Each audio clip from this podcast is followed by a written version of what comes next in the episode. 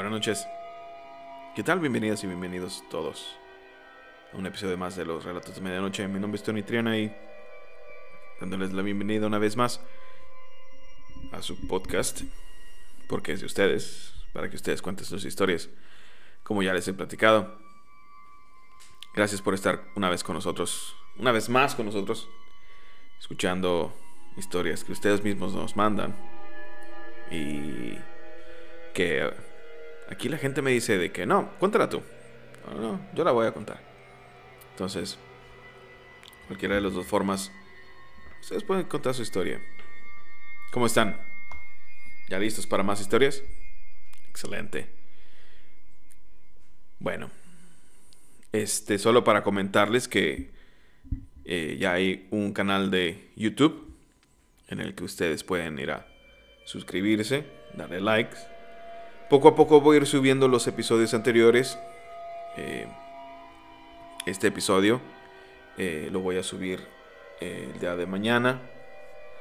El anterior, el de la el número el episodio 3 de la temporada 3 ya lo subí, ya está en el canal que se llama Los Relatos de Medianoche el canal. Vayan, suscríbanse, denle like, compártanlo para que se siga creciendo el canal y más personas nos escuchen y más historias lleguen y ustedes puedan disfrutar más de más historias y de más cuentos que y leyendas también. Hemos contado bastante leyendas aquí en el, en el podcast. Todas esas leyendas que, que nos van contando y nos van platicando. Hoy, les traigo una, una historia cortita y varios comentarios que me, ha que me ha dicho la gente sobre cosas que les han pasado, preguntas más que todo. No tanto comentarios, sino más como preguntas sobre qué, pueden hacer en ciertas situaciones. Y también vamos a tener la, la historia de, de Pau. Ella nos, nos escribe desde, desde el Estado de México y nos cuenta algo que le sucedió a un tío de ella y lo vamos a estar compartiendo aquí en los, relatos de medianoche. Y pues bueno, ya listos. Señora, háblele a su marido. Señor, tráigase a su mujer. Tráigase a los hijos. Siéntelos en el, en el sillón. Apague la luz. Que las historias comienzan. Y pues bueno, vamos a comenzar con la historia de. de. Paola. Ella nos escribe y nos manda su mensaje. Bueno, su historia. Desde Metepec. En el Estado de México. Y antes de comenzar con la historia, hacer también el comentario y el agradecimiento a todos quienes nos escuchan en, en muchas partes del país aquí en México. Como les había comentado en el episodio pasado, hay mucha gente que nos escucha en la Ciudad de México. Gracias. Que nos han mandado historias de la Ciudad de México. Eh, aquí en México nos escuchan mucho en, en Jalisco también, aquí en Nuevo León, eh, el Estado de México, en Baja California, Guanajuato. Que Guanajuato me han comentado sobre leyendas, pero las personas que me han tratado de, con, de, contar la leyenda siempre me la cuentan mocha o pedazos nada más. Entonces les digo, a ver, pues cuéntame bien la historia. Dice, no, no es que no me acuerdo. Les he tratado de buscar las historias que me han dicho pero no, no las he encontrado. Entonces, si alguna persona del estado de Guanajuato nos puede compartir alguna historia, será muy bueno. Y también sobre una historia sobre una mujer vampiro que estaba emparedada. Y no, no, no estoy hablando de un sándwich, porque el otro día una persona se rió. Eh, estaba dentro de un de un muro en un, en un hospital en la ciudad de Guadalajara que estaban remodelando. Alguna vez llegué a escuchar una historia sobre eso mismo, pero no recuerdo bien en dónde fue y quién la estaba contando. Y le pregunté a un par de conocidos que viven en Guadalajara, pero no supieron decirme cuál es la historia cómo fue la historia. Y pues las personas que nos escuchan en, Guadalajara, en el estado de Jalisco, les, les pido que, que si me pueden ayudar con identificar esa historia porque fue bastante interesante eh, sobre esta mujer o que, que, dicen que era una mujer vampiro. Mujer vampiro que estaba dentro de un pilar de un hospital en el cual lo estaban remodelando. Una maquinaria no sé, movimiento, lo derrumba y sale la persona. Eso es lo que recuerdo hasta ahorita. Pero voy a tratar de buscar la historia. Voy a tratar de contactar a alguna persona que pueda vivir en Guadalajara. Y si ustedes eh, la conocen la historia, cuéntenmela, contáctenme a través de mi Instagram, eh, TonyTriana09. Y ya también el canal de YouTube. Vayan, suscríbanse y en los comentarios ahí ustedes pongan eh, que quieren contarme alguna historia o alguna leyenda. Y pues bueno, empezamos con la historia de, de Paola. Aquí está. Hola Tony, ¿cómo estás? Oye, te agradezco eh, la oportunidad que me das de poder compartir una historia en tu podcast. Eh, esta experiencia es algo que nos platicó un tío muy cercano y bueno, a la mayoría la que, de las personas a las que le cuenta, pues sí se quedan como bastante sorprendidas con lo que él vivió. Y bueno, em, todo comienza cuando mi tío eh, tenía una novia que, él, que vivía en San Luis Potosí.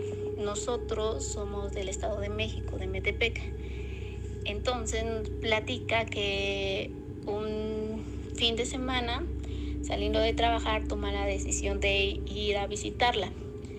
Entonces, pues de Metepec a San Luis Potosí, eh, pues sí, son alrededor de unas cinco horas, pero ya salió un poco tarde de, aquí de Metepec.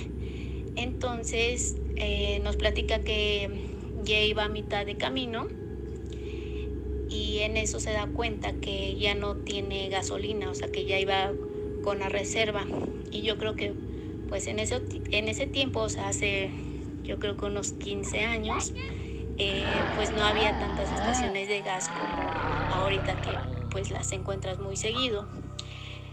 Y pues ya iba totalmente con la reserva. Entonces pues ya le dio como pendiente seguir rodando el carro.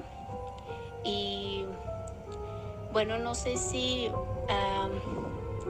conozcan o en algún momento hayan visto que en la carretera se llegan a ver como unas casitas que son como llanteras y que pues si te arreglan pues no sé la llanta pero también venden gasolina o es una tendita de, de para comida dulce refresco Total, dice que eh, pues ya era noche, pero que a lo lejos vio así como luces de, de este tipo de casitas. Entonces, pues él decide eh, estacionarse y, e ir caminando hacia la casita para ver si vendían gasolina.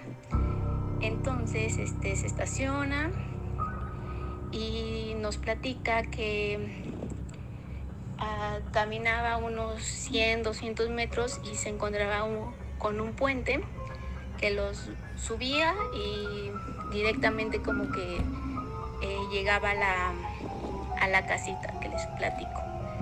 Pero de, cada lado de la carretera había como maizales. Entonces él pues ahí iba muy tranquilo, no había pues tránsito ni nada, iba caminando. Entonces en un momento comienza a escuchar como ruido en los maizales, terminando de pasar el puente. Em, y pues se le hizo un poco extraño, pero pensó que era algún animal. Y dice que ya llegando cerca de la, de la casita, ve que sale una niña corriendo.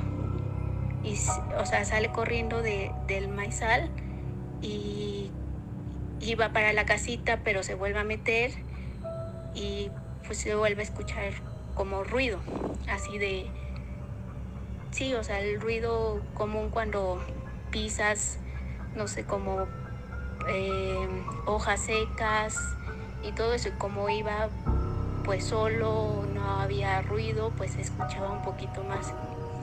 Y se le hizo muy raro, pero pues él siguió. Entonces eh, llega aquí a la casita, toca y le abre el, el señor, ya le explica la situación de que dejó el carro parado, que se quedó sin gasolina y le dio el servicio, o sea, sí tenían gasolina, le prestó una manguerita y todo.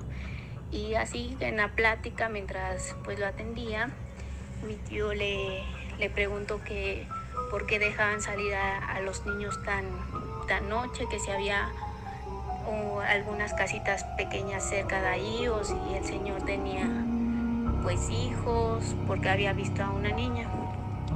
Y en ese momento el señor que, que lo estaba atendiendo nos cuenta que se puso así como pálido y asustado pero que le contestó que que no, que pues por ahí cerca no había pues ni casitas ni niños, que nada más estaba él porque este pues era su trabajo quedarse en la noche por si alguien pues necesitaba algo.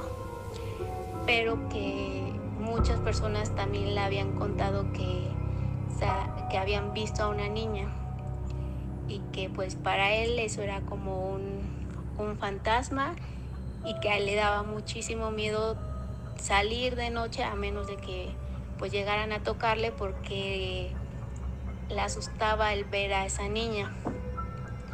Y pues así literalmente le dijo que pues este que ella había visto a la niña fantasma, que el, eh, o el muchacho que trabajaba anteriormente del señor le había contado que por ese puente ah, habían tenido una familia un accidente y la niña pues había sido como la única que había muerto. Entonces como que tenían esa eh, como historia de que ahí sobre esa carretera desaparecía esa niña. Entonces el señor le dijo, no, pues la verdad yo nada más atiendo por aquí, pero yo ya no salgo mi tío pues sí se quedó muy, muy, muy asustado porque ahora se tenía que regresar para llevar su, la gasolina al carro, rellenarla y tenía que volver a pasar por ese puente y dice que estaba muerto del miedo, así muerto.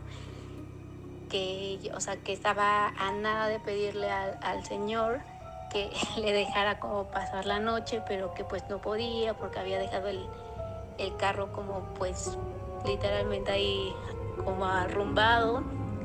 Entonces que como pudo, tuvo que regresar caminando y que eh, en algún momento sí volvió a sentir que alguien lo miraba y a escuchar como eso, ese ruido que hace, que se hace como del maizal como seco, pero que tuvo mucha, mucha, mucha control o paciencia para ir agachado así, solamente viendo sus pasos y no voltear a, a ver si volvió a ver a la niña o no. Y bueno, esa es eh, su historia. Em, dice que ya cuando ya iba muy cerca del carro casi casi corrió, metió la gasolina como pudo y se arrancó. Entonces, eh, desde ese momento sí le asusta mucho como volver a ver algo en las carreteras. No sé, creo que es una experiencia que, que sí te deja pensando un poco y que causa eh, miedo el, el estar solo y ver que este, pueda aparecer al, alguien no sé, este, en la oscuridad.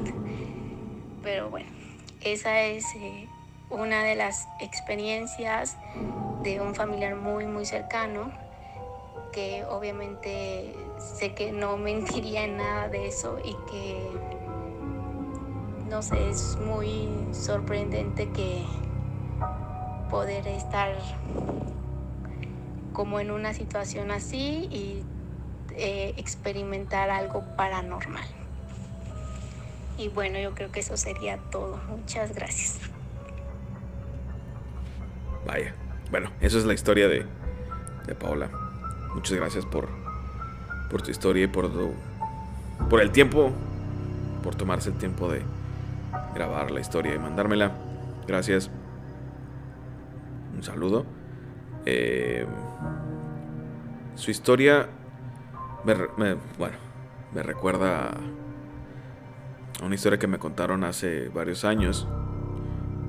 Así similar sobre que había unos maizales, que había ciertas, este, como plantíos. Me lo cuentan cuando viví en Saltillo hace unos años. En alguna carne asada, alguna persona me tocó escuchar que estaban contando historias sobre pues cosas que pasan en la carretera que, que es muy, muy típico. Es una carne asada, estamos platicando todos a gusto juntos. Y a veces siempre sale alguien con que, oye, vamos a platicar sobre cosas de terror. Vamos a platicar. Y, a mí siempre me decían, oye, cuántas, cuánta historias y así.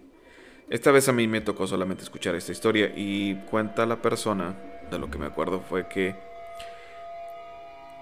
algo así similar que se detienen al lado del camino, pero no por desperfecto ni porque les faltaba gasolina, sino porque simplemente vieron un, eh, un plantío de, eh, de algo que pensaron que era comestible, así me dijeron, no sabían qué era primero.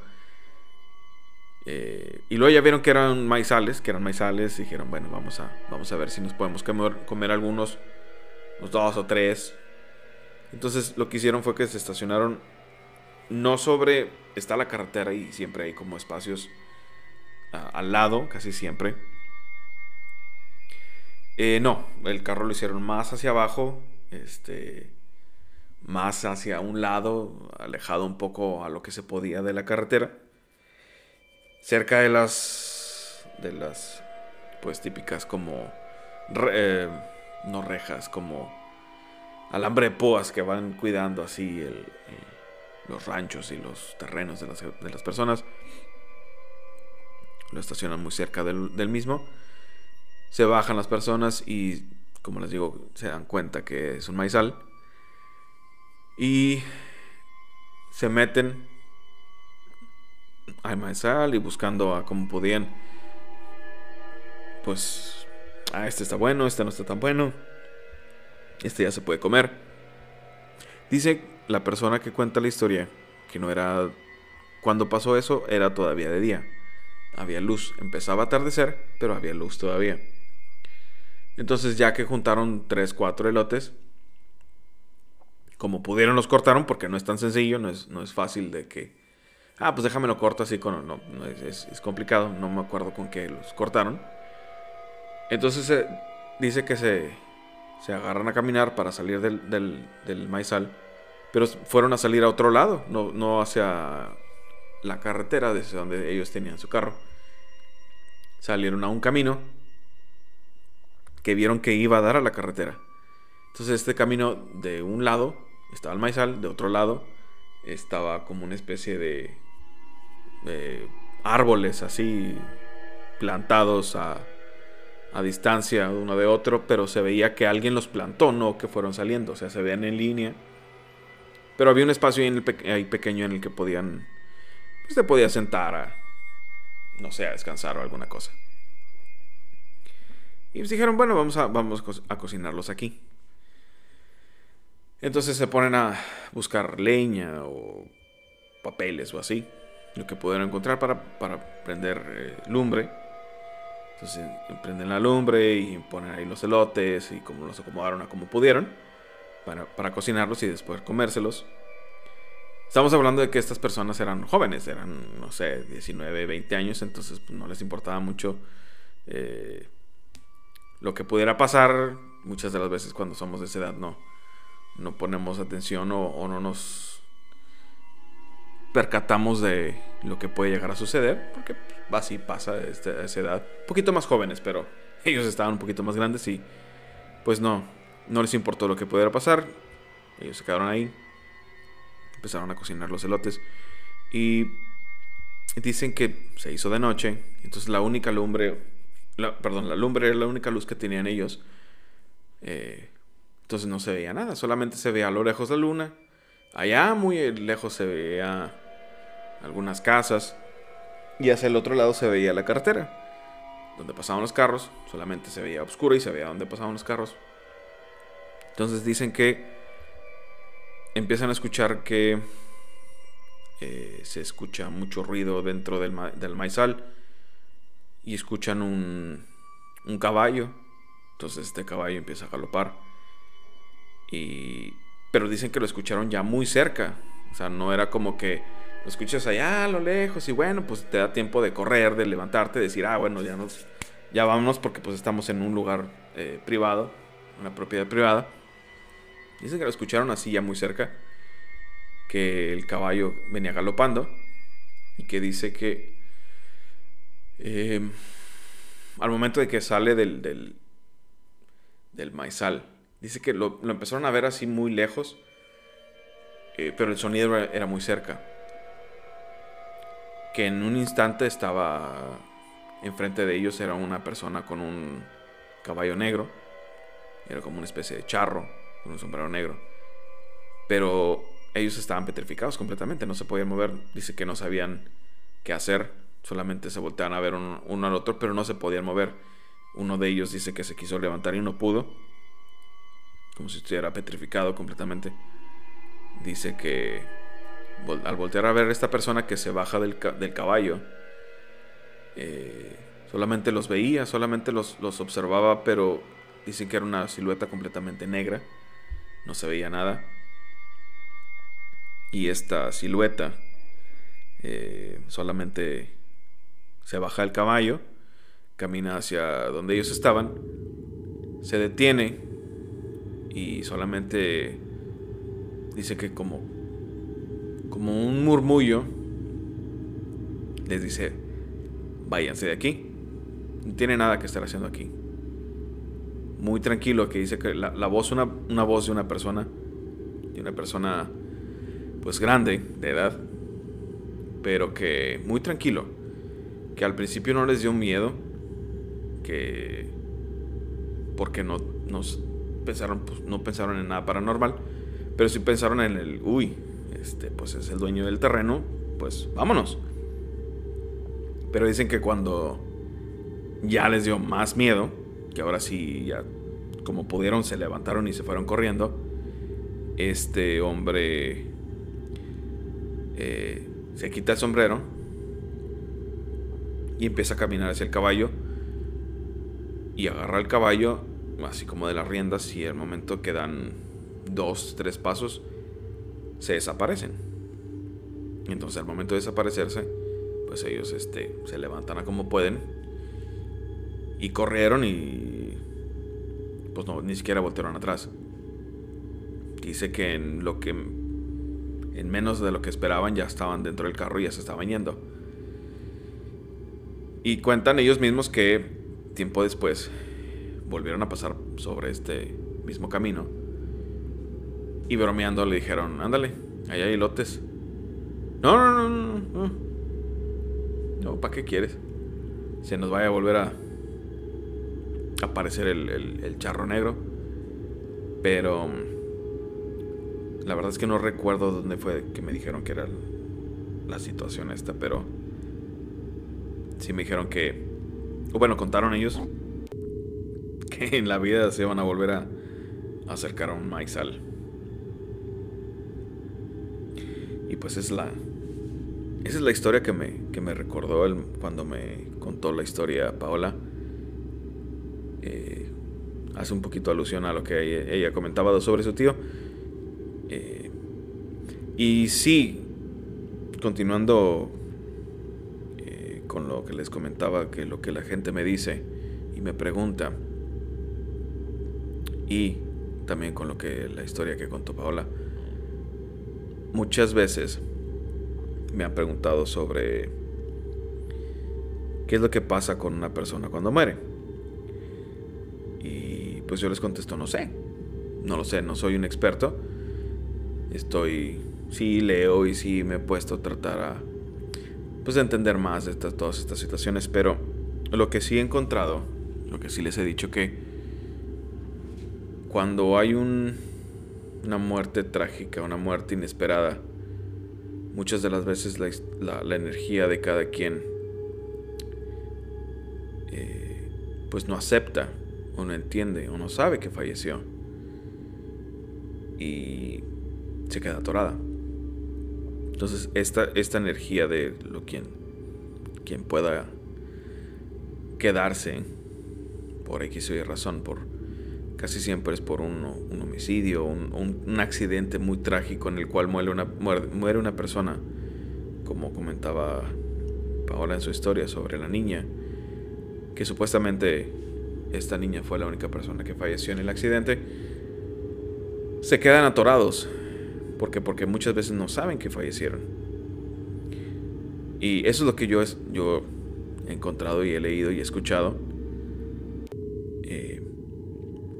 que cuando ellos quieren darse cuenta que, es lo que está sucediendo, pues ya es muy tarde. Y que cuando ya se dan cuenta, ya entienden que ellos están muertos, pues ya pasó muchísimo tiempo, porque ellos están en otra dimensión, y pues es una dimensión atemporal. O sea, el tiempo es... O sea, no existe el tiempo, no hay una... No es como aquí que, bueno, pasaron cinco minutos y ya, es completamente diferente. Y a veces, estas energías que pueden, como les digo, me han preguntado, oye, es que he visto una, una sombra, una niña, una persona en mi casa, y me preguntan que si, pues, oye, pues a lo mejor quieren luz, o les pregunto qué quieren, no, no, no les preguntes qué quieren, no, no, no te recomiendo no es buena idea estarles preguntando qué es lo que necesitan o qué quieren o qué, pues, que, quiénes son. Porque uno, no te van a decir que, cuál es su nombre real. Dos, no sabemos quién puede ser o qué tipo de energía puede llegar a ser. Y lo más recomendable es, pues, no, no tener comunicación con ellos. Porque como comentaba en el episodio pasado, no sabemos qué puede haber o quién puede hacer. Entonces no abramos puertas que no sabemos que pueda haber del otro lado. Em, si llega a haber alguna situación así en sus casas, bueno, pues hay que ver qué es lo que está sucediendo. Digo, no, estas, estas cosas no pasan solamente porque sí, lo que les comentaba el, el episodio pasado. Este tipo de situaciones no pasa nada más porque, ay, este, se me, se me antojó, déjame ir a asustar a Pedrito porque pues me cae mal. No, eso no pasa. Eh, tienen un fundamento el fundamento no está claro, como les decía, no hay una verdad absoluta, pero pues sí tiene, digo, todo tiene una razón. Y lo cual es, a ver, aquí algo sucedió. Alguna persona hizo alguna invocación, alguna persona ha hecho algún, tipo de brujería o, alguien te está haciendo brujería porque también ha sucedido que dicen, pues yo no hago brujería, yo nunca me he metido en ese tipo de situaciones y pues que sí, alguna otra persona que les tiene envidia, tiene algún problema contra ellos, eh, les dicen que están trabajados. Cuando ya van con alguien más para que los ayuden, les dicen, ah, es que te están trabajando. Bueno, eso ya es otra situación. Pero como les digo, es provocado por algo o por alguien. Em, y pues lo primero que les digo, y les he comentado alguna vez, es equilibrio. Traten de tener un equilibrio en sus casas. Ah, la oración es un arma muy poderosa que la religión nos da. Eh, cada quien tiene su religión, cristiano, católico, eh, judío, protestante, o la cual ustedes profesen,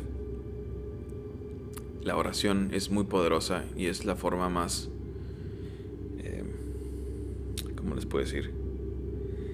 Es el mejor escudo que ustedes pueden tener, su fe. Yo soy católico, yo rezo por situaciones, por eh, no solamente por eh, situaciones paranormales, no, no solamente por eso. También trato de tener un, un balance en mi casa, el, el, no pelearme, el tratar de no estar preocupado tanto, tanto por el dinero, porque también el dinero a veces nos olvidamos de, de la salud y de todo por tener dinero. Y pues, pues no, el, el dinero va y viene. La salud, la familia es más importante que todo eso. Y también perdemos ese balance sobre la familia, sobre el tiempo. Y es cuando en otras, cuando son familias que viven juntos, vienen pleitos porque no hay dinero, porque falta aquello, porque falta esto. Entonces ese, balance se rompe y estas energías que pueden llegar a estar ahí, pues de eso se alimentan.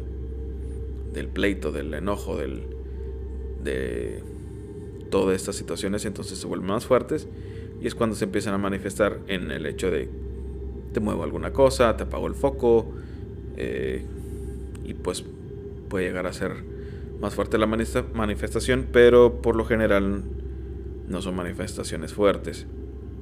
Cuando ya venimos a o caminamos hacia algo que se cierra la puerta, que ves una figura, que hay, olor, hay una especie de olor fétido, que ya hay contacto físico, ya hay agresiones, ya es algo muy, ya muy, es, es, es, muy diferente a lo que puede llegar a pasar cuando, ay, te apagan el foco, bueno, ok. Pero ya una agresión física ya es otro nivel.